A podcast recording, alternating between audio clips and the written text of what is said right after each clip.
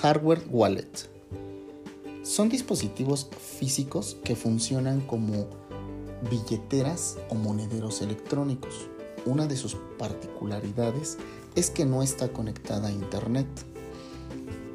Este tipo de billeteras comúnmente se les conoce como wallets fríos, ya que para gestionar, administrar o usarla como método de pago para nuestros activos digitales tendríamos que de manera física conectarla a Internet.